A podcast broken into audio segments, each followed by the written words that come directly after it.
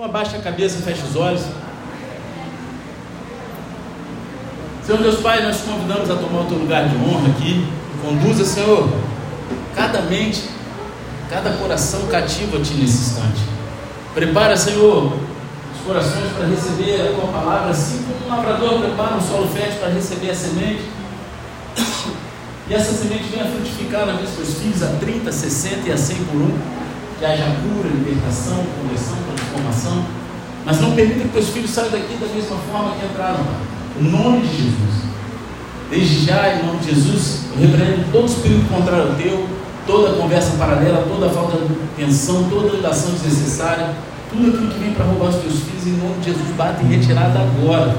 E pela tua misericórdia nós clamamos, conceda nos céus abertos, manifesta a tua glória nesse lugar. E em Cristo diga amém. Amém. Glória a Deus. Se alguém puder trazer uma água para mim, eu agradeço. Agradeço. Glória a Deus.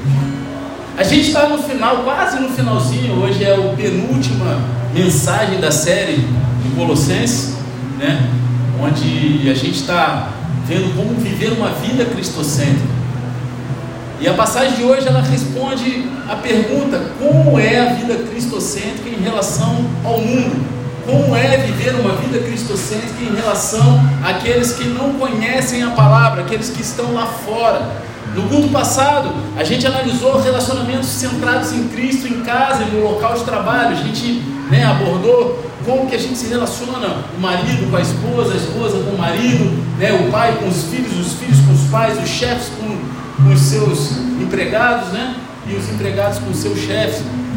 E agora a gente vai ver, vai olhar para as nossas relações no mundo com aqueles que ainda não conhecem Jesus. Eita glória! Obrigado, hein? Deus te abençoe. Sabe qual é o pó que faz os outros converter? O pó que faz os outros converter? É o pó de crer. Porque esse cara vive falando pode crer. Pode crer.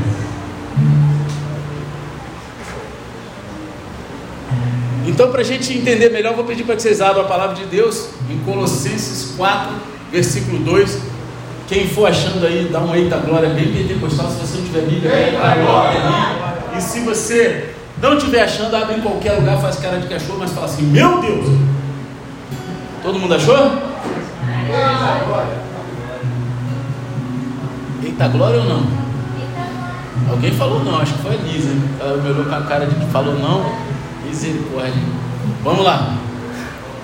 Perseverai na oração, vigi vigiando com ações de graça. Rogai ao mesmo tempo, de igual maneira, por nós, para que Deus abra uma porta para a nossa mensagem, a fim de que possamos proclamar o mistério de Cristo, pelo qual estou preso. Orai para que eu consiga manifestá-lo francamente, com, como me cumpre fazê-lo. Portai-vos com sabedoria para com os que são de fora. Aproveitai ao máximo todas as oportunidades. A vossa maneira de falar seja sempre agradável e bem temperada com sal, a fim de saberdes como deveis responder a cada pessoa. Amém? A gente está falando sobre viver uma vida cristocêntrica e de relacionamentos cristocêntricos. A gente analisou os nossos relacionamentos, né, como eu falei aqui no início, em casa, no trabalho, e agora a gente vai analisar os relacionamentos não cristãos no mundo. Como nos relacionamos com aquelas pessoas que não conhecem Jesus. Cristo, Ele é central para todas as coisas, e por isso a gente deve ver todas as relações, todas, à luz de Cristo e do Evangelho. Tudo que a gente faz tem que estar relacionado a Jesus. Todos os nossos desejos, escolhas, pensamentos, se não tiver, a gente não vive uma vida cristocêntrica. Parte do viver uma vida cristocêntrica significa compartilhar Cristo com os outros. Parte de você viver uma vida centrada em Jesus é você compartilhar a obra, o amor de Cristo com aqueles que estão ao seu redor. Se você vive uma, uma vida centrada no esporte, provavelmente boa parte da tua vida você vai passar conversando com outras pessoas sobre esporte, né? Ele que gosta de moto, eu gosto de moto. A gente passa parte da nossa vida falando sobre moto, viagem de moto, passeio de moto, não é isso? Pessoas que gostam de animais de estimação, criam cachorrinho tal, gosta de falar sobre cachorrinho, ração, qual é o vermelho, e vai falando. Né? Uma boa parte do tempo ela está conversando sobre animais. E assim, se você estiver vivendo uma vida centrada em Cristo, você vai passar boa parte do seu tempo contando aos outros sobre Jesus. É natural, deveria ser natural. As pessoas ouvirem e verem de você que a obra de Cristo. Então, como fazemos isso, pastor? Como compartilhamos efetivamente Cristo com os outros? A passagem de hoje ela nos diz três coisas em particular. Então, quem quer dar uma olhada nessas três juntas comigo? Só metade da igreja, então a metade pode ir embora. Deus abençoe. Estou brincando. Tem o segurança lá para segurar. Quem for embora, ele pega. Então, primeiro de tudo, a gente deve orar. Cara, crente que não ora, vai errar. Crente que não ora, está arrebentado. Então, cara, só que para a gente compartilhar, aqui é uma oração específica. A gente deve orar por uma oportunidade de compartilhar o Evangelho. Quem ora aqui para ter uma oportunidade de compartilhar o Evangelho? Senhor, me dá uma oportunidade para eu falar de Deus. Bota as pessoas no meu caminho. Quem pega viagem comigo sabe que eu sempre oro, Senhor, coloca as vidas no nosso caminho, nos dê as palavras certas para falar e alcançar. Eu sempre faço essa oração antes de pegar a estrada de moto. Porque, cara, a gente tem que orar para que Deus dê essas oportunidades para a gente compartilhar o Evangelho. Quando se trata de compartilhar o Evangelho com os outros, isso sempre começa com a oração. E Paulo nos diz três coisas sobre a oração nesses versículos. Primeiro de tudo, a gente deve se dedicar à oração. Colossenses 4,2 fala assim: perseverai na oração, vigiando com ações de graça. A palavra traduzida como perseverai aqui é uma palavra que significa continuar em algo, dar-lhe sua atenção é, é, específica, firme, perseverar, manter-se firme, se dedicar. A gente tem que se dedicar à oração. Quanto tempo do seu dia você dedica à oração? Quanto tempo do teu dia você dedica às coisas de Deus? Você tem perseverado? A gente encontra a mesma frase em Atos 1,14, quando lemos assim: Todos esses perseveraram com unânimes oração. Eles perseveravam unânimes na oração. Necessário orar para que o céu se abra. É necessário orar para que a gente entenda o propósito de Deus. É necessário orar para a gente discernir o que Deus tem para a gente. Muitas vezes a gente diz que está muito ocupado para orar, só que a Bíblia nos diz que a gente deve estar ocupado com a oração, em espírito de oração. Quem é que anda em espírito de oração? A gente está orando o tempo todo, cara. A gente tem que estar orando, focado. A gente está vivendo aqui no terreno, mas focado nas coisas, olhando e orando, discernindo. E essa é a vida de quem realmente tem Jesus como centro de tudo. É uma vida cristocêntrica. Seja persistente, faça da oração uma parte regular da tua vida diária. A oração ela deve ser um daqueles hábitos que você simplesmente não pode desistir. E às vezes você fala assim, poxa pastor, mas eu oro, oro, oro, parece que não acontece nada. E realmente não acontece nada. Sabe que que, por que, que não acontece nada? na maioria das vezes, a gente acha que não acontece nada. Porque a gente espera que Deus responda do nosso jeito. Só que Deus ele faz do jeito dele. E você está disposto a viver do jeito de Deus? Você quer obrigar Deus a fazer do teu jeito? Quando a gente entende que Deus ele tem um jeito dele de trabalhar e que a gente fluir na vontade de Deus é muito melhor do que a gente virar um filho birrento, querendo do nosso jeito, começar a compreender que a oração está sendo respondida, que as coisas estão acontecendo. A gente não deve apenas ser dedicado à oração, a gente deve também estar atentos na oração. A palavra traduzida como vigiando, aqui é uma palavra que significa estar acordado, estar alerta, vigilante. Ou seja, você não é orar no automático, né, igual muitas orações que a gente faz para comer, Senhor, né, faça mal, faça bem, em nome de Jesus, amém aquelas orações automáticas. mas é estar vigilante. A gente encontra uma instrução semelhante em Efésios 6,18 que diz assim: tendo isso em mente, vigiai com toda perseverança na oração por todos os santos. Alguém aqui já dormiu enquanto orava? A maioria, né? Fala, fala, vou levantar a mão. Lendo a Bíblia então, né? Quem é que já leu lendo a Bíblia? Já dormiu lendo a Bíblia? Quem é que já dormiu? E quem é que já leu? Hã? Quem? Hein? É. Cara, a Bíblia, para quem não está não tá preparado, é um rivotril, meu irmão. Começa a ler e baba na hora. Dá aquele soninho gostoso. Cara, se você já adormeceu orando, você pode até falar, ó, a última coisa que eu fiz antes de dormir foi orar. Não é isso? Talvez para alguns a hora de dormir não seja a melhor hora de orar, né? Até porque, cara, se você deixa para o final do dia, para você orar só naquele momentinho antes de dormir, já na cama, pode ser que você comece a fazer orações automáticas e que vão te levar ao sono, dormir, quando a intenção não é realmente ter uma conversa, um diálogo. Eu meu momento de oração é realmente na hora, um pouco antes de dormir. Mas é porque senão eu não tenho ali aquele momento, né? Sabe como é que é? Duas crianças em casa, terror, pá, ele acorda na pressão, faz almoço, vai para um lado, vai para o outro. Aí eu faço. Alguns têm recebido algumas mensagens aí, três horas da manhã, ó, tô orando você. Mandei para um, mandei para outro. Cara, porque às vezes estou ali, e aí eu, pô, vendo algo específico, eu vou e oro e falo, ó cara, porque aí Deus às vezes vai lá e testifica, né? Caralho, estava precisando dessa oração. E aí Deus manda, eu vou lá e faço. Cara, mas o importante é você estar tá vigilante, não orar no momento que você vai adormecer orando. Assim, eu confesso que quando a gente fez a, a torre de oração aqui pela Alessandra, aí eu acordava no horário para orar, aí eu começava a orar, eu ajoelhava ali na cama mesmo e dormia, cara, orando. Mas eu, eu acordava para orar. Eu botava o despertador, né? botava 4 horas da manhã, eu botava 4 horas da manhã. Cara, eu botava o despertador, acordava começava a orar. Tinha vezes que a oração demorava 15 minutos, tinha vezes que era meia hora, tinha vezes que era 3, 4, né? Não sei. Mas já vai mil eu ia embora, né? E aí dormia.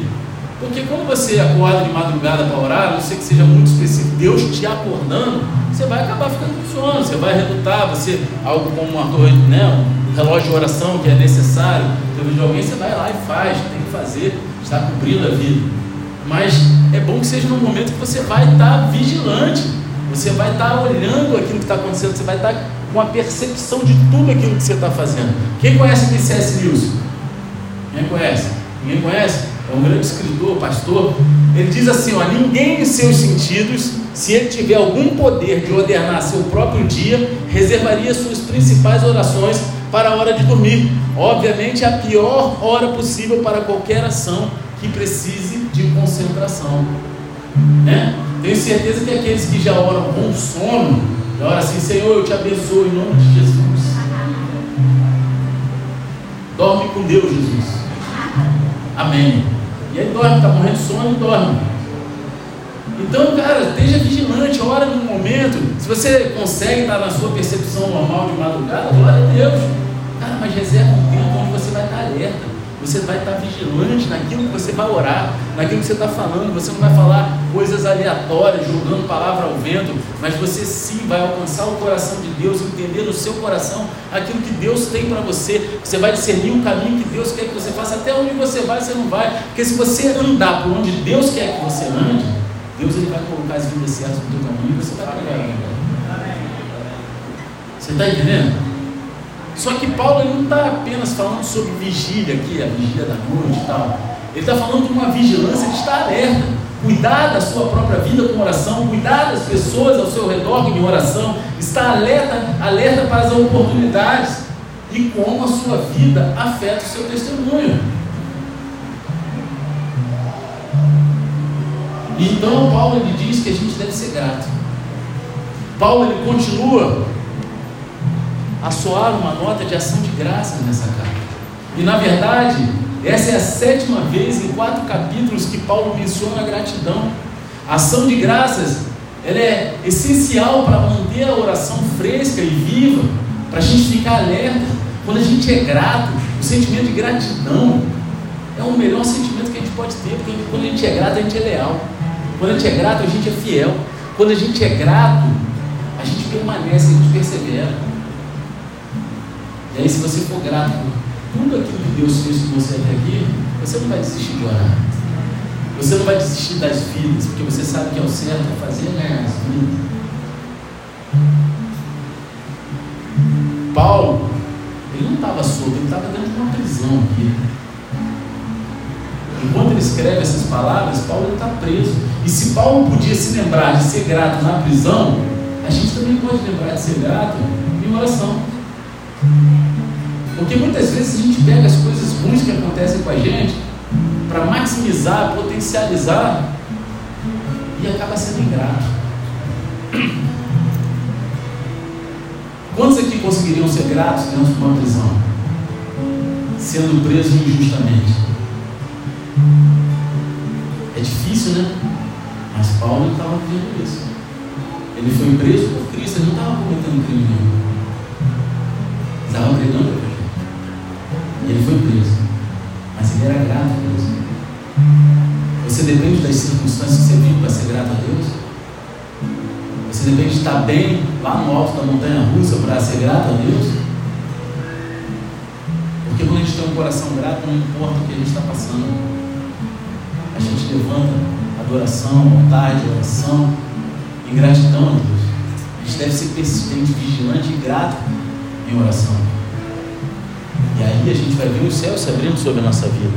A palavra que Paulo usa para oração nesse versículo é a palavra geral, realmente, para oração. Só que ela geralmente ela é usada no Novo Testamento no sentido de petição ou intercessão. É uma palavra que é usada especificamente para intercessão, quando você intercede por algo ou por alguém. Agora lembre-se de que toda essa parte tem a ver com compartilhar o Evangelho com outros. Então, pelo que oramos especificamente a esse respeito? Pelo que especificamente intercedemos a esse respeito? Pelas vidas. Porque se a gente conhece Jesus e a gente não sente necessidade de compartilhar esse amor com aqueles que não conhecem a verdade, a gente não olha para essas vidas e fala, cara, se eu não falar alguma coisa, ela vai para o inferno. Você não precisa falar assim, ó, meu irmão, assim, Jesus você vai para o inferno, você vai assustar, a pessoa vai sair correndo. Mas é um sentimento que deve ser gerado em nossos corações. De olhar e falar, cara, eu sou responsável por isso. Me dá uma oportunidade. Eu gosto sempre de usar o meu gordinho. Eu sempre você, tem dois gordinhos favoritos aqui na igreja, né? Tem, o, ah, tem um monte de gordinho, né? Tá cheio de gordinho. A outra está emagrecendo. Eu gosto sempre de usar o Weber como exemplo. Como é que tu veio parar aqui na igreja, Mas eu estava fazendo o que no teu trabalho? Estava comprando uma cama, né? É. Mas levantou a bola, eu chutei. Aí ele me vendeu uma cama lá dizendo que era da Rainha Elizabeth. Aí depois ele se converteu, aí ele falou, não, não era não, isso era. Tô brincando, era. Foi, foi um modelo que foi desenvolvido assim, tá? Tô botando, eu sempre vou pilha ali. A cama boa, tá lá até hoje, boa pra caramba. Aí o cara tá aí. Mas isso é mérito meu. Qualquer um que falar de Deus, no meio do caminho, encontrar as pessoas, ah, pô, mas eu falo tanto, não aparece aqui, cara. Deus não mandou a gente escolher a terra, mandou a gente jogar a semente, cara. E até na pedra vai nascer flor, não é não? Não é não, Samanta? Lá na casa de, da, da Samanta tá lá. No meio de cimento brotou as florzinhas. É por quê? Porque na hora que tu joga a semente, se é da vontade de Deus, vai brotar. Então, o semeador, ele não escolhe a terra, ele joga em todas as terras. E aí, você vai continuar escolhendo para quem você vai falar o Evangelho? Você vai ficar escolhendo se você vai falar para alguém que você gosta, quem não gosta, se a pessoa vai receber ou não vai, se a pessoa vai para a tua igreja ou vai para outra igreja. Meu irmão, você tem que falar de Jesus, não é de igreja, não é de denominação. Você não tem que falar de pastor, você tem que falar de Jesus, pregar a Bíblia para as pessoas que você passar pela tua vida. É disso.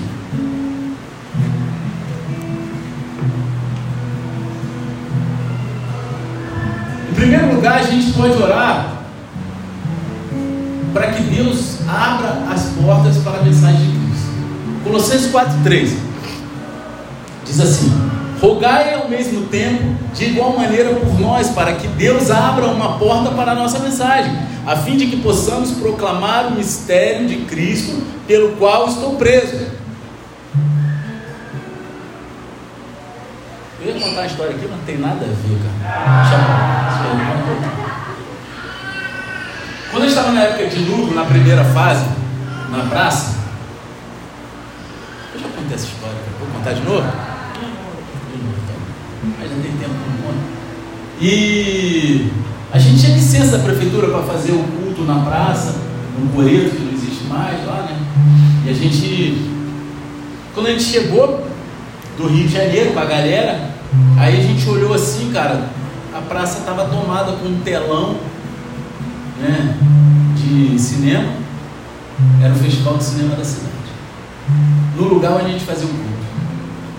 Eu falei, Senhor, e agora? Eu vim lá do Rio de Janeiro para pregar o Evangelho. Eu não aceito isso. Abre uma porta para pregar o Evangelho. E aí eu peguei, catei um garoto que era braço direito nosso, no núcleo. Falei, cara, vamos lá para a praia para orar. A gente deixou, aí eu, eu falei, pô, eu falei, vamos lá para orar, cara. E aí fui eu e ele, e a galera ficou evangelizando, né? Dando panfletinho, falando. E a gente foi lá para a praça orar, para a praia, perto do deck lá, né? E eu cheguei e aí a gente começou a orar e eu falei assim, Deus, não é possível que eu vim lá do Rio para cá só para voltar sem ganhar uma vida, sem falar do teu amor. Eu vim aqui para pregar o teu evangelho. Então abre uma porta, se for necessário, coloca a confusão na rádio justo, mas sei lá, meu, na rádio justo, não na dos inimigos e tal. E comecei a falar com Deus, falei, Senhor, abre uma porta. E aí, pô, cara, e aí voltei de lá assim, né? Pô, cara, Deus vai fazer alguma coisa. E aí eu, pô, cheguei pro cara que estava comandando a parada, eu falei, cara, até que horas vai sair? Que hora começa? O nosso núcleo começava 8 horas. Aí o cara falou que assim, ah, começa às 7 e meia. E vai até que hora? Ah, vai até 10 horas, 10 e meia. Falei, então a gente vai começar depois dele, então é isso, a gente vai, vai ser um número diferente, vai ser tardão. Ainda vai ficar a galera aqui, né? Eu no meu pensamento. Só que deu sete e meia, começou a chuviscar. E aquela aparelhagem do cinema, os caras cobrindo tudo, não podia ficar passando. O telão era de encher, inflável, né? Aí o cara cobriu e não, não rolou. E todo mundo que estava para ver o filme foi para debaixo da marquise. Aí eu falei pro cara, vai lá tocar violão lá debaixo da com a galera, fica evangelizando lá, mano, que eu vou ficar aqui. Aí deu, pô, cara, quando deu 8 horas, o cara desistiu de passar o filme e começou a desmontar as coisas. Quando deu 8 e 10, a gente já estava fazendo louvor no, no coreto. Antes de acabar o louvor, a chuva já tinha parado e pelo menos um terço da galera que tinha ido lá para ver o filme ficou para assistir o culto. Maravilhoso. Mas você tem orado para Deus abrir a porta? Você está entendendo? A gente precisa entender cara, a gente tem que estar atento às coisas que Deus está fazendo, ao mundo espiritual. Paulo, ele orou pelos Colossenses no capítulo 1, a gente viu isso no início, e agora ele pede para que os Colossenses orem por ele. Agora, não é orar só, ah, vamos orar ali para abrir. Você tem orado para que Deus abra uma porta para o teu pastor, para o teu líder ir pregar o Evangelho? para aqueles que estão na frente possam ir em outros lugares que talvez você não consiga? Porque todos nós precisamos de oração. Se o apóstolo Paulo precisava de oração, confie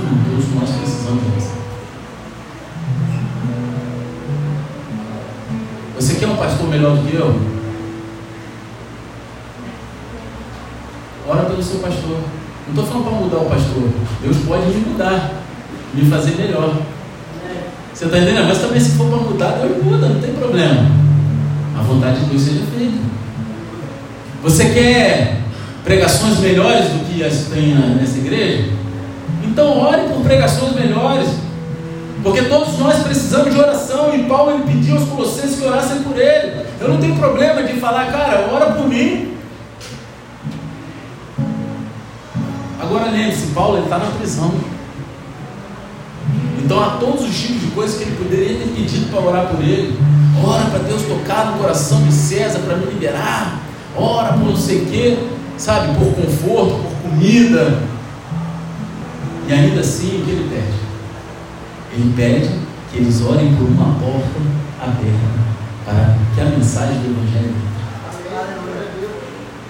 Você consegue entender onde está o coração dele? Onde está o teu coração? Você fica atento para que a porta seja aberta e você semeie o Evangelho lá dentro? Ele pede que eles olhem para que Deus lhe dê mais oportunidade de compartilhar Cristo. Paulo ele preferia ter uma porta aberta para o Evangelho do que uma porta aberta da cela da sua prisão.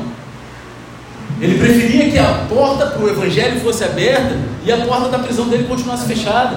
E essa é uma oração de vital importância, porque Deus é quem abre e fecha as portas nessa vida.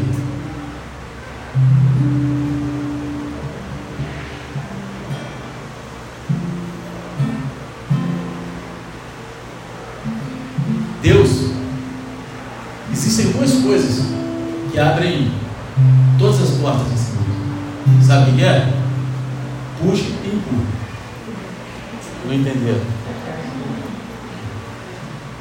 Essa foi fraca?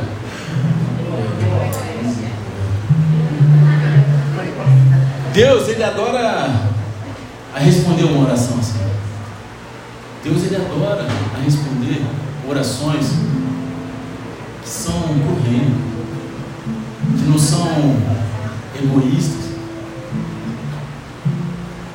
é, orações egocêntricas, de vaidade. E é Ele quem vai abrir a porta para você compartilhar o Evangelho. Paulo ele chama a mensagem do Evangelho aqui de mistério de Cristo. E a gente falou sobre esse mistério no capítulo 1 de Colossenses. A gente viu lá que o mistério de Cristo, o mistério né, de Cristo era Cristo em nós. Né? Não é Cristo em nós a esperança da glória, não era isso? Quem é que lembra disso? Não é isso sim ou não? Olha lá, hein? Não é isso? Em outras palavras, é tudo sobre o Evangelho. O mistério de Cristo é Cristo em nós a esperança da glória. A esperança da glória do mundo para o mundo é Cristo em você. A esperança da glória para o mundo é Cristo em nós. E você tem orado para que Deus te dê a oportunidade de pregar essa esperança da glória para o mundo? A gente está falando sobre viver uma vida cristocêntrica. E o Evangelho é uma mensagem centrada em Cristo. Pregar o Evangelho é pregar Cristo. E se não há Cristo em suas palavras, então não tem Evangelho nenhum. Porque o Evangelho é sobre Cristo. E sobre tudo aquilo que Ele fez por nós.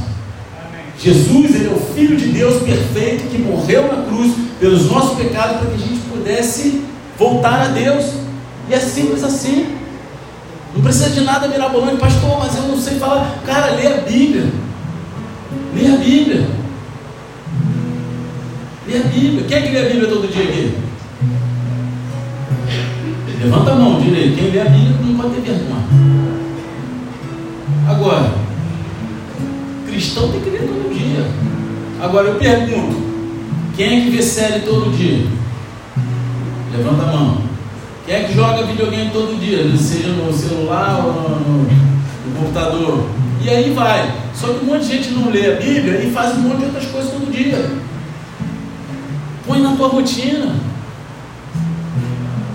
Observe que Paulo diz que ele está preso pelo Evangelho e toda a razão pela qual ele está na prisão é porque ele estava compartilhando o Evangelho. E ainda assim, aqui, ele está orando por mais oportunidade de fazer a mesma coisa que o enviou para a prisão doideira. O cara vai preso porque ele compartilhou o Evangelho. E aí ele ora para ter mais oportunidade de pregar o Evangelho. Você está entendendo? A gente vive num país livre, por enquanto. Né? E aí, por que, que a gente não está na rua ganhando um monte de vida, falando de Jesus para as pessoas? que, que a nossa vida não exala Jesus Cristo? Por que, que a gente não lança a palavra a todo tempo? Porque tem gente sabendo que vai ser presa, que pode morrer, mas julga sua vida como nada perto da palavra de Cristo, daquilo que Jesus fez por ela. Por gratidão está lá pregando o Evangelho. Paulo, ele foi um desses. Ele foi preso pelo Evangelho. Mais tarde, Paulo ele estaria na prisão novamente, escreveria essas palavras em 2 Timóteo, capítulo 2, versículo 9: Pelo qual sofro a ponto de ser preso como criminoso, mas a palavra de Deus não está algemada. A palavra de Deus ela não está algemada, meu querido. Paulo ele se importava mais com a disseminação do Evangelho do que com o seu próprio bem-estar. Então ele nos diz para orar para que Deus abra as portas para a mensagem de Cristo. Aquela frase de Capitão Nascimento, ela, se fosse para o Evangelho, ela seria mais verdadeira de todas, né? Como é que é? Sabe qual é a frase? Não, não é essa não. Tá vendo? O Matusalém já veio para ajudar todo mundo. Vigia, Matusalém.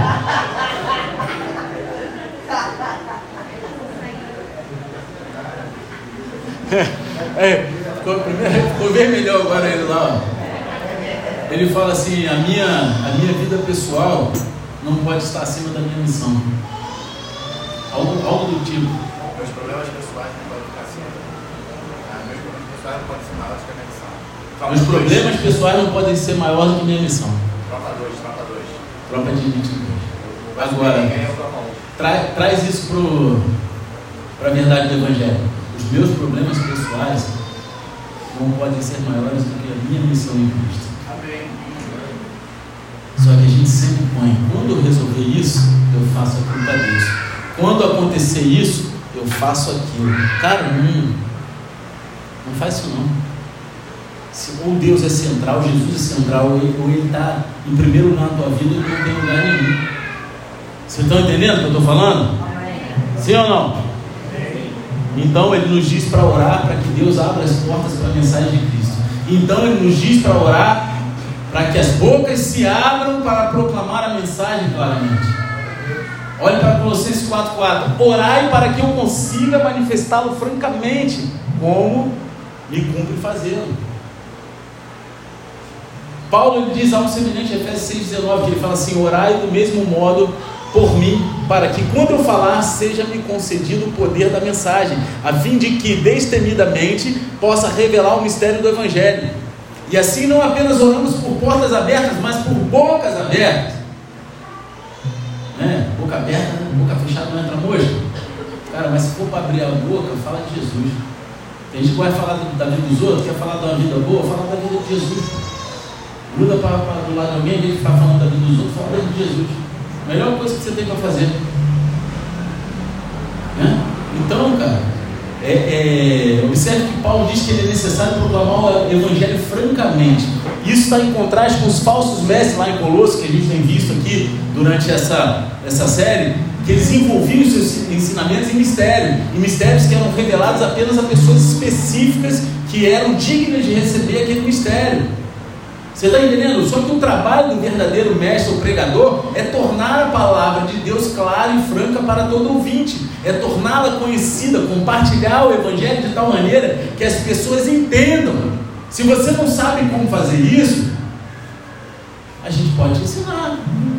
Da próxima vez que tiver aqui um seminário de evangelismo, eu encorajo você a fazer parte disso, porque a gente fez um há um tempo atrás e não veio quase ninguém. A gente fez um aqui e não veio quase ninguém.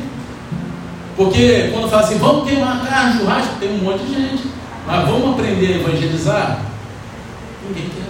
Ah, esse não, eu não tenho chamado de evangelista. Ninguém está falando para você ser evangelista, está falando para você cumprir a grande comissão e de pregar o evangelho. Acabou-se. Cada um vai ter a sua área de atuação. Mas, cara, você tem que saber como agir na tua área de atuação. Nem todo mundo vai ter eloquência de ser evangelista, de ir para a praça e pregar. Porque isso aí é um chamado, realmente.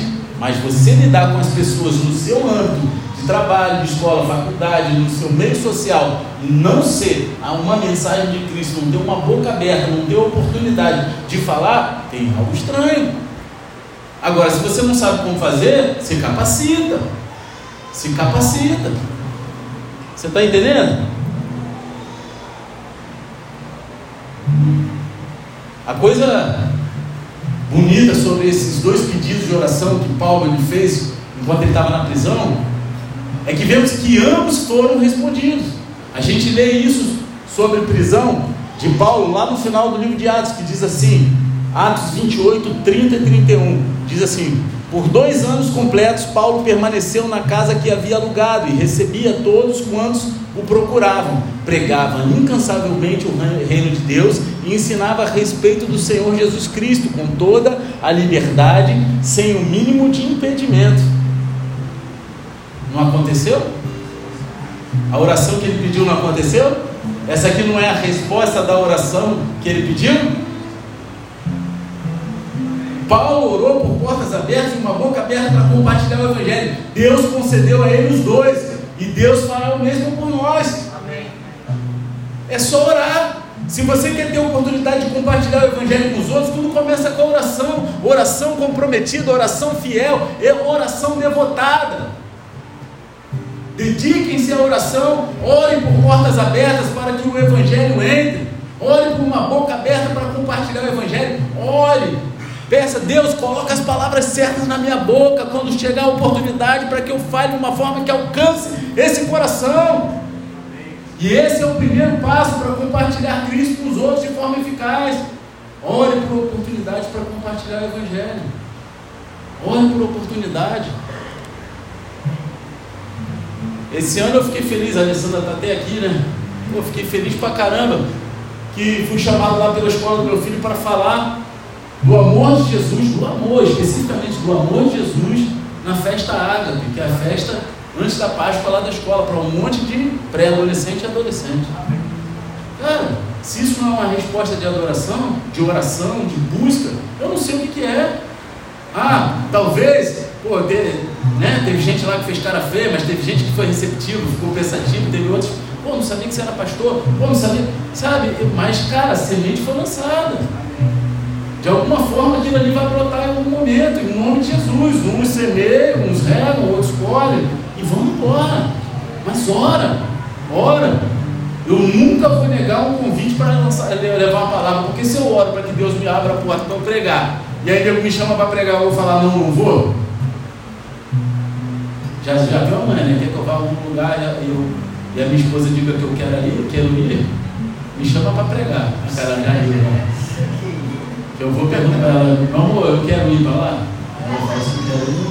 Mas se me chamar para pregar, ela vai falar, eu não vou te pedir de pregar o evangelho. Né, meu amor? A mulher sabe, pô, vai pedir a obra de Deus. Ela sabe. Agora o segundo passo é viva a sua vida à luz do Evangelho. Que isso é tão importante.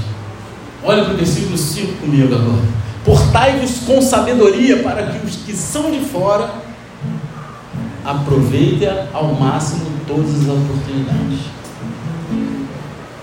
Para os que são de fora. Não, eu reli tudo errado aqui. Perdão. Portai-vos com sabedoria para os que são de fora. Aproveitar ao máximo todas as oportunidades. Aqui nos são dados os princípios gerais de conduta cristã, especialmente em relação à maneira como nos relacionamos com os não cristãos. E o versículo 5 ele nos diz duas coisas sobre viver à luz do Evangelho. Você deve ser sábio na maneira como você age com relação aos de fora, aos que não são cristãos, aqueles que não conhecem Jesus. E você deve aproveitar ao máximo todas as oportunidades. Você não deve jogar fora nenhuma, porque pode não ter outra. Se Deus der uma oportunidade, vai lá e faz. Se Deus abrir uma porta, vai lá e prega. Vai lá e fala o que tem que falar. Eu já falei aqui uma história 20 mil vezes, nem vou falar de novo. Ar está muito fraquinho, cara. Vou parar de fazer isso. Bate nele aí, bate nele. É, eu, quando eu, eu, novo convertido, né? Eu novo convertido, eu morava na Barra, trabalhava no centro. E eu ia lendo a Bíblia e voltava lendo a Bíblia no ônibus. Eu usava aquilo também, né? Quem já andou de ônibus no, Rio de Janeiro, sabe? Quando você começa a ler qualquer coisa Qualquer coisa, sempre tem um maluco que fica assim, ó. Tentando ler, né? E eu amava quando faziam isso, porque eu falava, Jesus, quer ler junto? Chega aí, vem aqui, pá, quer que eu te ajude a entender? Pronto!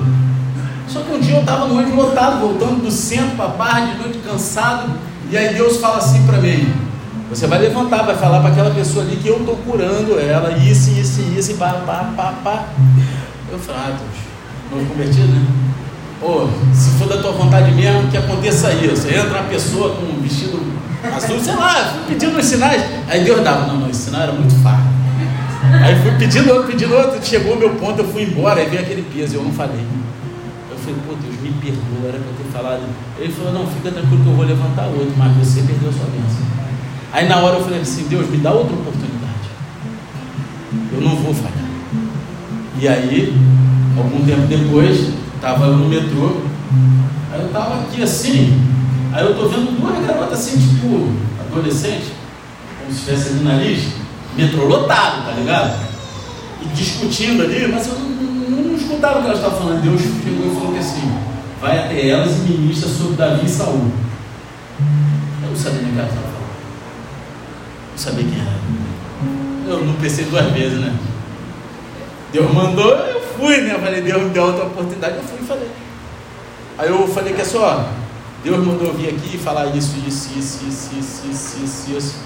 Aí ela, tá vendo? Eu te falei, a outra com um cara assim, com, o lago no noivo, as duas crentes, uma estava falando mal do pastor dela. Reclamando do pastor, reclamando da liderança e a outra ministrando.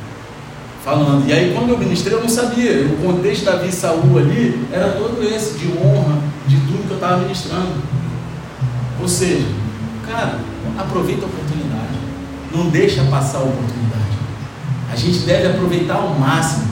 Então, de seja sábio e não deixe, sabe, a, a, a, as oportunidades passarem. Seja sábio na maneira como você age em relação às pessoas de fora. A palavra de fora aqui, que é usada, ela se refere aos não cristãos, amém? Todo mundo sabe, claro, né? Aquelas pessoas que ainda estão fora da fé cristã.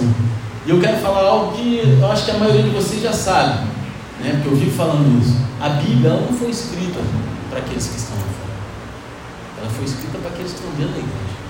Ela foi escrita para aqueles que conhecem a verdade. Aqueles que já caminham. Você não tem como pegar a Bíblia e querer que a pessoa siga uma regra de conduta que ela não conhece. Você não tem como exigir uma pessoa que não conhece a palavra, não conhece Jesus, viva a Bíblia. Então, primeiro você tem que ensinar. Você pega uma criança de um ano de idade e manda ela soletrar inconstitucionalissimamente?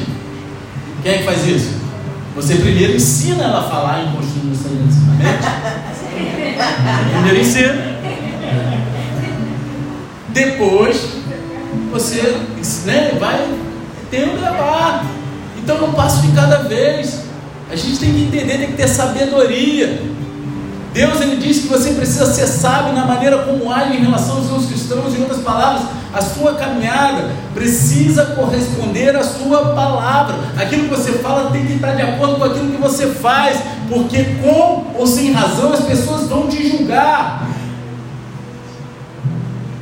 Elas vão julgar aquilo que você fala, eles vão julgar aquilo que você faz. Disseram aí uma vez que a sua vida é a única tradução da Bíblia que algumas pessoas jamais lerão. E aí? A tua vida é uma boa tradução da Bíblia? Sua vida é uma boa tradução da Bíblia? Fala comigo. Paulo ele diz algo semelhante em Efésios 5. Portanto, estai atentos para que o vosso procedimento não seja semelhante aos insensatos, mas andai em sabedoria. Viver com sabedoria apresentará um evangelho que é atraente para as pessoas ao seu redor. Não é você gerar algo que é uma mentira para a pessoa ter vontade de entrar na igreja. Amém? Porque eu, quando estava no mundo, eu não queria entrar na igreja, eu era mulherengo. É, não, vai lá, lá tem a gatinha, lá tem. Então, até quando eu, eu, no início, quando eu na igreja e ficava olhando para a mulher, né? Pá. É tudo mentira, era para entrar, e aí tu vê que o cara vai ver que é mentira, não vai ficar. Entendeu? Aí vai lá e fala, não, pecado. Cara, não inventa história. Não inventa história não. Sabe? Pega e fala. Vive. Que as pessoas olhem para você e tenham vontade de viver aquilo que você vive.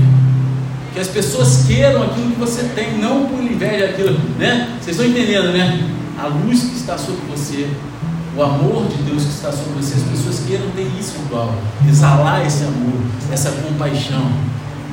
Paulo ele diz algo, né? Que aqui em Tito 2,10 que ele fala: somos completamente dignos de confiança, a fim de que todos observem o esplendor da doutrina de Deus, nosso Salvador. Viver com sabedoria vai apresentar um evangelho que é atraente para as pessoas ao seu redor. É isso que a gente tem que entender. As pessoas vão olhar para você e vão querer viver esse evangelho. A sua reputação ela tem um grande impacto na receptividade das pessoas ao evangelho. Você quer compartilhar o evangelho com pessoas? Então você precisa ter cuidado para não dizer ou fazer nada que torne difícil para você fazer isso. Isso significa viver uma vida piedosa e reta, ser uma pessoa de boa reputação, tratar as pessoas com cortesia e respeito e se desculpar quando você fizer algo errado. Porque uma coisa difícil que as pessoas têm é de pedir perdão. Não é? Meu irmão, errou, pede perdão. Tu não vai morrer por causa disso. Depois do perdão, há muito mais vida do que antes dele. Você está entendendo? A gente precisa ser sábio na maneira como amigos, né? como a gente lida com os amigos em relação aos de fora. Para a gente não apresentar nenhum obstáculo para o evangelho daqui para frente. Tem pessoas que não querem entrar na igreja por causa de de atitude de crente lá fora. Não é isso? Porque tem gente que diz que conhece Jesus, mas só de ouvir falar, porque lá fora vive tudo igual ao mundo. E aí o cara, você da igreja para quê? Para viver isso aí, ainda ser cobrado? Não. Eu prefiro ficar aqui. Houve um tempo que os próprios colossenses eram, eram, eles eram de fora, eles eram, não eram convertidos, eles não conheciam Jesus. Colossenses 1, 21 diz assim: E a vós outro também, que no passado eres estranhos e inimigos de Deus, conforme demonstrado pelas obras mais que praticáveis. Isso é, é uma coisa boa para nós lembrarmos como cristãos. Uma vez a gente estava lá fora da fé cristã, não é verdade? Quem aqui já nasceu crente? Ah, não, eu nasci lá no Evangelho. É, só que vocês que são adolescentes estão falando isso, vocês têm que tomar a decisão de vocês filho de crente, um pastor amigo meu, ele, era, ele é filho de crente. E ele, e ele só se converteu de verdade depois de velho. A vida inteira indo para a igreja, terno e gravado, se converteu depois na idade adulta. Ele falou para mim, filho de crente, cretino é. Não é crentinho. Sabe por quê? Porque acha que não precisa levantar a mão, reconhecer e submeter. A salvação ela não é, é, é hereditária, ela é individual, ela é pessoal. Você está entendendo? Então, os filhos, as crianças, têm que ter o seu relacionamento. Então, um dia a gente esteve lá fora. Um dia a gente esteve lá fora da fé. Todos, por dentro, já estiveram lado de fora. Então não se esqueça do que Deus te salvou, da onde Deus te tirou, o que Ele fez por você. Seja grato, não perca de vista aqueles que ainda precisam de Cristo. Como você vive a sua vida à luz do Evangelho? Seja sábio na maneira como você age em relação às pessoas de fora. E aproveite ao máximo das oportunidades. Isso é o que a gente vê no final do versículo 5. Diz assim: Portai-vos com sabedoria para com os que são de fora. Aproveitar ao máximo todas as oportunidades. E a gente vê a mesma coisa em Efésios 5, capítulo, versículos 15 e 16. Diz assim: Portanto, estai atentos para que o vosso procedimento não seja semelhante aos insensatos, mas andai em sabedoria, aproveitando bem cada oportunidade, porque os dias são maus. Essa frase, aproveitando bem cada oportunidade, significa literalmente negociar o tempo para comprar o tempo, é como se fosse um negociante de tempo. A forma da palavra no idioma original, ela indica uma intensidade adicional à ação aqui. Isso é Não é como se fosse uma compra de vitrine no shopping que você vai passear com o tempo, tomar um cafezinho, olhar as vitrines e fazer uma compra. Você está entendendo? Em vez disso, isso é como se você. Sabe, quem já viu aquele programa lá do, do, do Celso Portioli lá que ele vai na, na van, tem que encher o carrinho com um monte de coisa, tem tempo para encher? Tá ligado? É como se fosse isso. Sabe? É como se você tivesse tendo sair para fazer compra. Cara, tem um alerta geral de tempestade. Sabe quando falaram que a senhora vai acabar a comida, que o Covid fica em casa, todo mundo em casa tinha tapa no meio da. Você vê, né? Brigava, todo mundo pegava arroz, álcool todo e ia embora. É como se fosse isso, o tempo está acabando. O tempo está acabando. Então não é para ficar de bobeira. Às vezes a gente age como se a gente tivesse todo o tempo do mundo, mas o tempo é limitado e ele está acabando. E quando você reconhece que seu tempo é limitado, isso vai te ajudar a viver com sabedoria. Né? Aí isso é a resposta daquilo que você falou para mim ali dentro. Né? né? Que você falou, né? Por quê, né? Tipo assim, agora, mas é porque quando a gente vai amadurecendo, crescendo, vai ficando menos jovem, né? Menos jovem, a gente vai entendendo que tanto Jesus está voltando, e se ele não voltar antes da gente fechar os olhos, quando a gente fechar os olhos, é, ele voltou para a gente. E o tempo está acabando. O tempo está passando. E aí, você vai fazer o quê? Você tem todo o tempo do mundo? É o que a gente lê em Salmo 90, 12. Que eu sempre oro. Salmo 90, 12 em toda oração de aniversário. Vocês já perceberam isso? Já? Aqui está escrito, Salmo 90, 12. Sendo assim, ensina-nos, pois, a contar os nossos dias, a fim de que possamos alcançar um coração verdadeiramente sábio. A gente tem um tempo limitado e, portanto, a gente deve resgatar o tempo que a gente tem, aproveitando o máximo todas as oportunidades. Esse é o segundo passo para compartilhar Cristo com os outros de forma eficaz. Viva a sua vida à luz do Evangelho. Cara, eu não sei vocês, mas hoje a gente pode sair daqui e encontrar uma pessoa que, que não é cristão, cara, que não conhece Jesus, e Deus botar na nossa frente só para a gente dar uma palavra de salvação, porque amanhã ele vai fechar, vai, vai bater a cidade dos pés junto, vai bater a caçuleta, e ele quer. Eu já contei a história aqui, eu, eu prometo que é a última, não vou não. Eu, eu contei a história aqui e, e foi verdade, cara. Eu antigamente, quando a gente tirava a segunda-feira de folga, eu e a pastora, né, que a gente conseguia, aí a gente ia sempre dar uma rolê lá na Rua das Pedras, andar de mão dada, passear. E aí, cara, eu tô andando ali perto do deck, daqui a pouco eu olho assim, uma movimentação, uma correria. No início eu pensei que estivesse tirando um tubarão de dentro da água, sei lá, um bicho grande dentro da água.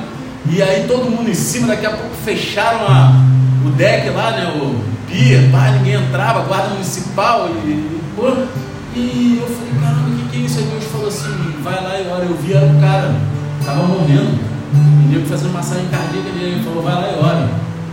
Caraca, meu irmão, tava lá na minha, Deus foi me incomodar, eu fui, né? Não vou perder a oportunidade, não é isso? Vai marchando no poder, orando inimigo, cara. Ninguém passava, mas os guardas nem se meteram comigo. Passei batido. Não sei se foi manda invisibilidade ou se os caras ficaram com medo, né? Esse cara maluco tá orando inimigo aí, vou falar com ele, vai sair batendo. Meu irmão, eu sei que nego lá, fazendo a respiração do cara, a massagem cardíaca, o cara acordava, falava um pouco e morria de novo, e acordava e morria, e, e pai, e nisso, eu do lado, e deixava cura, não sei o que, pai, ninguém falava nada, meu irmão, todo mundo fazendo eu lá, botava a mão na cabeça, botava a mão na perna, botava, e orando alto, alto, alto, profetizando vida, profetizando vida, o cara morreu. E aí veio um peso grande sobre a minha vida, assim, meu, né? Uma cobrança minha. Eu falei, pô, cara, eu estava de folga, Deus estava lá na minha, por que você me tirou do lugar para ver isso? Para eu orar com fé, eu tive fé que o Senhor ia curar. E aí? Ele falou, a cura que eu queria, eu tive. Deus, ele queria a salvação do cara. Nem, nem é aquilo que a gente espera. Você vai perder a oportunidade? Você vai perder a oportunidade? Até quando? Viva a sua vida no Evangelho. E para acabar. Graças a Deus. Olha aí. Cadê a Zatalaia? Cadê a Atalaia? Ó, escada rolante nele? Aqui a gente tem a escada rolante. É, o cara vacila, né? Desce a escada rolando. Ó, guarde, para acabar, guarde o seu discurso por causa do Evangelho. Observe que tanto sua vida quanto o seu discurso são importantes para o seu testemunho. Essa é a mesma combinação de palavra e ação que a gente viu em Colossenses 3,17, onde disseram: tudo quando fizerdes, seja por meio de palavras ou ações, fazer em nome do Senhor Jesus. A gente já viu a importância do estilo de vida para o seu testemunho evangélico. Agora a gente vai ver a importância das suas palavras para o seu testemunho. Olhe Colossenses 4,6. A vossa maneira de falar seja sempre agradável e bem temperada com sal, a fim de saberdes como deveis responder a cada pessoa. A primeira instrução aqui é deixar a sua conversa sempre agradável, e significa que as palavras que saem da sua boca devem ser proposital, edificantes, amorosas, atenciosas, gentis. E esse foi o testemunho que as pessoas deram sobre Jesus em Lucas. Lá no capítulo 4, versículo 22, quando disseram assim: ó, E todos exclamavam maravilhas sobre ele, estavam admirados com as palavras de graça que saíam dos seus lábios. O rei Davi no Antigo Testamento sabia da importância das palavras que falamos e escreveu no Salmo 141, versículo 3: Senhor, põe uma guarda na minha boca, fica de vigia a porta dos meus lábios. Então guarda a tua boca, guarda as tuas palavras, cuidado com aquilo que você fala. Esse é o primeiro passo para guardar o seu discurso por causa do Evangelho. Deixe a sua conversa ser sempre cheia de graça. Não é para ficar contando piadinha igual eu faço, não, meu vendo? Então, em segundo lugar, Deus diz que as suas palavras sejam temperadas com sal. O sal foi usado nos tempos do Novo Testamento tanto como conservante, né? quanto também para realçar o sabor, amém? Não é isso? A carne seca, o bacalhau, né? Conservante. Não é isso? Então, quando esse versículo fala sobre suas palavras serem temperadas com sal, ele está falando sobre uma fala saudável e edificante. Fala que protege contra a corrupção que estraga a carne. Você está entendendo? Que o sal não protege a carne do boi, a carne do peixe contra a podridão? Para que não apodreça? Amém ou não? Amém. Então é disso que está falando. Que seja uma fala atraente aos outros, que as pessoas queiram, desejam estar ali do lado, ouvindo aquilo que você tem para falar. A gente vê uma instrução semelhante a Efésios 4, 29. Não saia da vossa boca nenhuma palavra que cause destruição, mas somente que seja útil para edificação, de acordo com a necessidade, a fim de que comunique graça aos que a ouvem. A proposta: essa proteção contra conversas prejudiciais é especialmente importante para nós. É fácil a gente ficar preso numa linguagem mundana. A gente vive no mundo, com as pessoas do mundo. E aí quando a gente vê, está conversando, falando. Ontem, ontem eu até fiquei feliz. Ontem eu fui jogar online com o irmão da igreja aqui. Aí, tava lá jogando online, pã. Aí a gente juntou no grupo com outros caras, né? Que eram do mundo. Aí, pô, tu sabe que nesse negócio tem uns caras que mandam uma loucura, né? Os caras que não conhecem.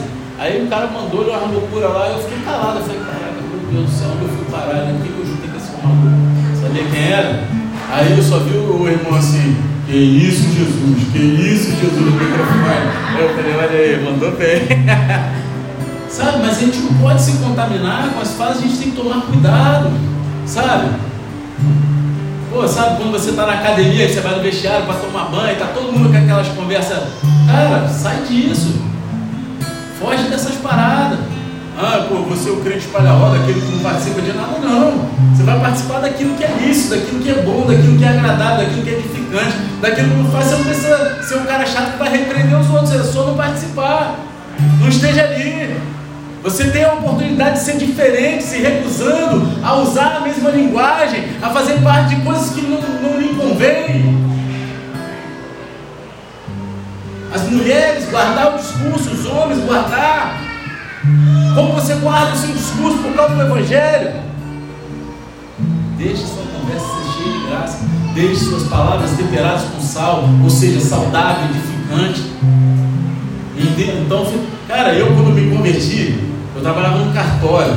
Todo mundo lá conheceu o velho Fernando, o cara que chegava com a mesma roupa do dia anterior, virado, pá, loucura. E aí viram minha conversão. Cara, eu não parava. Em refeitório, o dele ficava falando mal do, do, do, do oficial do cartório. Eu não parava, já antes eu não parava, depois que eu converti, então eu, eu via que estava esse papo. Aí o pessoal começou, aí vamos parar, vamos parar, Fernando chegou. Eu falei, pode continuar. Não, não, amigo, sabe que você não gosta. Aí não falava um palavrão, se soltasse palavrão, ele já pedia perdão. E eu não ficava repreendendo ninguém, não. Para aí, é, não ficava. Era só a minha vida. Eu não preciso disso, cara. Ficava falando, para de falar palavrão, ainda mais no cartório. Meu irmão, cartório, ninguém fala palavrão pra caramba. Mas pô, a cada 10 palavras são 15 palavrões. Pelo menos lá onde eu trabalhava. Eu só fala do que tudo é xingando palavrão. Se tiver poder trocar uma palavra normal por um palavrão, eu troco. Só que as pessoas começaram a mudar. Seja você aquele que faz a diferença no, no ambiente. Sabe? Então, finalmente, você esteja preparado para compartilhar o Evangelho com qualquer pessoa, a qualquer momento. Porque se você viver uma vida dessa forma, as pessoas vão estar ali. As pessoas no início ficaram duvidosas se eu me converti, depois elas começaram a me respeitar, e depois elas começaram a pedir oração. Como é que está sendo o teu, o teu testemunho? É isso que a gente lê lá no final do versículo 6, a fim de saberes como deveis responder a cada pessoa. Você tem que entender cada pessoa para você corresponder à altura do Evangelho, não da pessoa ou sua. É a luz de Cristo. E essa é uma das principais razões pelas quais você deve guardar aquilo que você fala. Para que quando chegar a oportunidade de você compartilhar Cristo, você esteja pronto, esteja preparado. Você vai saber como dizer a coisa certa no momento certo, com cada pessoa que Deus traz até nós. Você vai ter uma palavra.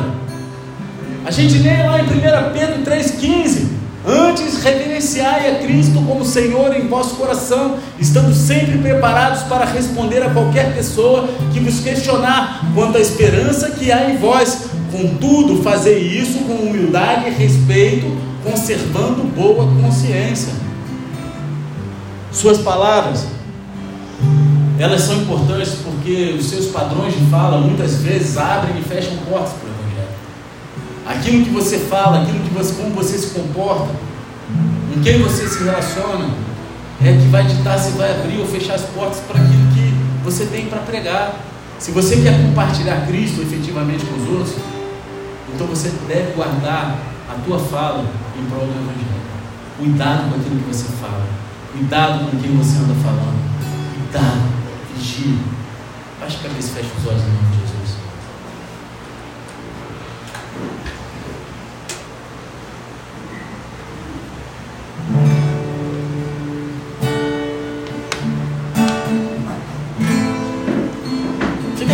pé, de olhos fechados, mas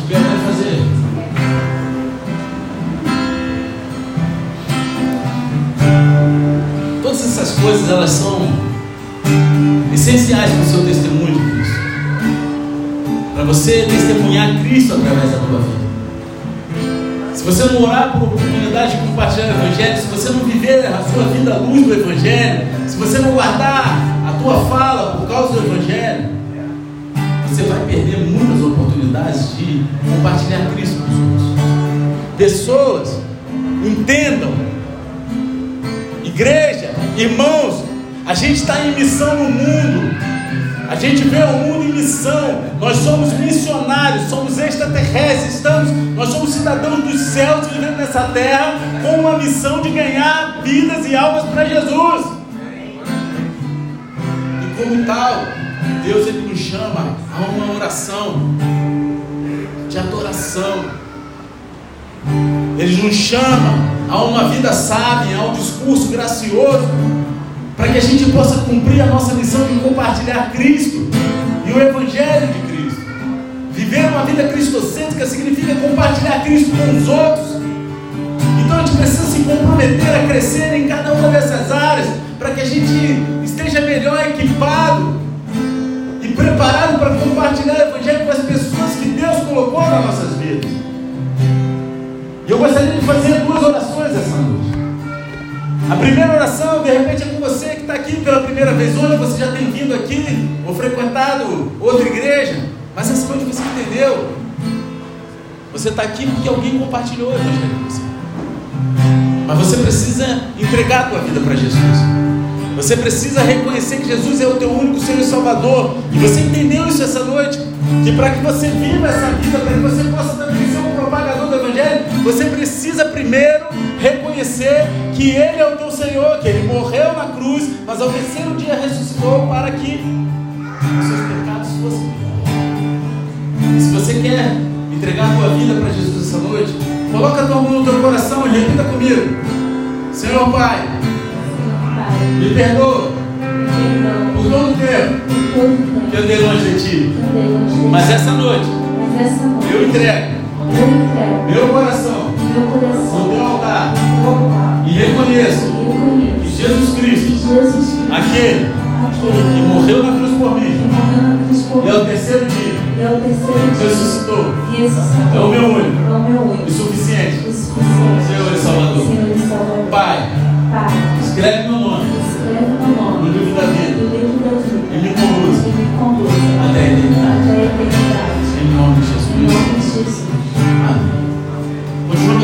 coração, Senhor Deus Pai, apresenta essas vidas aqui no teu altar. São filhos e filhas se arrependeram. Pessoas, Senhor, que reconheceram o teu senhorio. Coloca os teus anjos acampados ao redor deles, Senhor. Livre de toda a retaliação do inferno. Pai, em nome de Jesus, que eles possam ser a essência do teu amor por onde eles pisarem a planta dos pés, Senhor. Pai, que eles possam ver o teu amor na tua igreja, sendo único, a tua igreja que é o teu corpo até o grande dia, e que eles possam chegar lá sem desviar nem para a direita nem para a esquerda, mas falar como Paulo falou: combati o bom combate, acabei a carreira e guardei a fé, em nome de Jesus. Amém e amém. Glória a Deus. Agora eu quero fazer mais uma oração. E na verdade, essa oração abrange várias coisas específicas. E a primeira delas, eu quero orar por você que recebeu essa palavra. Você está aqui dentro. Mas você sabe que aquilo que você crê não está de acordo com a tua vida. E as pessoas hoje veem Jesus, ouvem Jesus da tua boca, mas não veem Jesus na tua vida. Porque muitas vezes você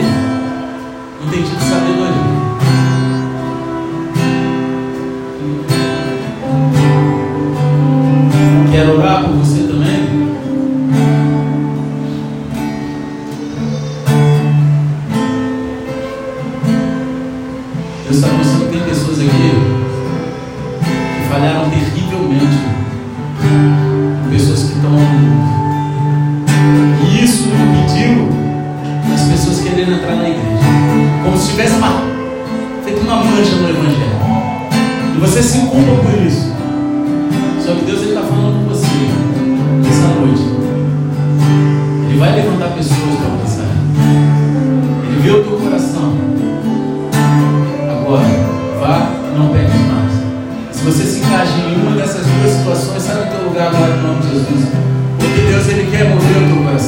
Ele quer mudar a tua vida.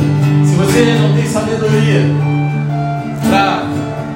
Tem pessoas aqui dentro, Deus está falando que não tem tido sabedoria para ministrar o Evangelho. Você gostaria muito de falar, você às vezes olha até para pessoas e fala assim, cara, como eu gostaria de pregar o Evangelho e evangelizar.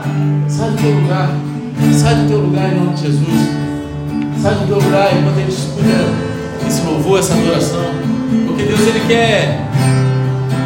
Ele quer levantar pessoas, Ele quer curar corações, Ele quer curar mentes, Ele quer curar almas.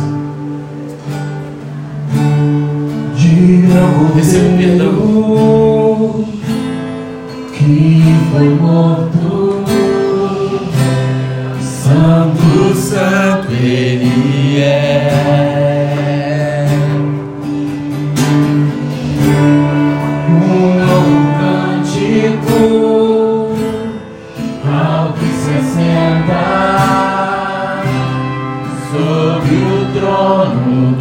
céu.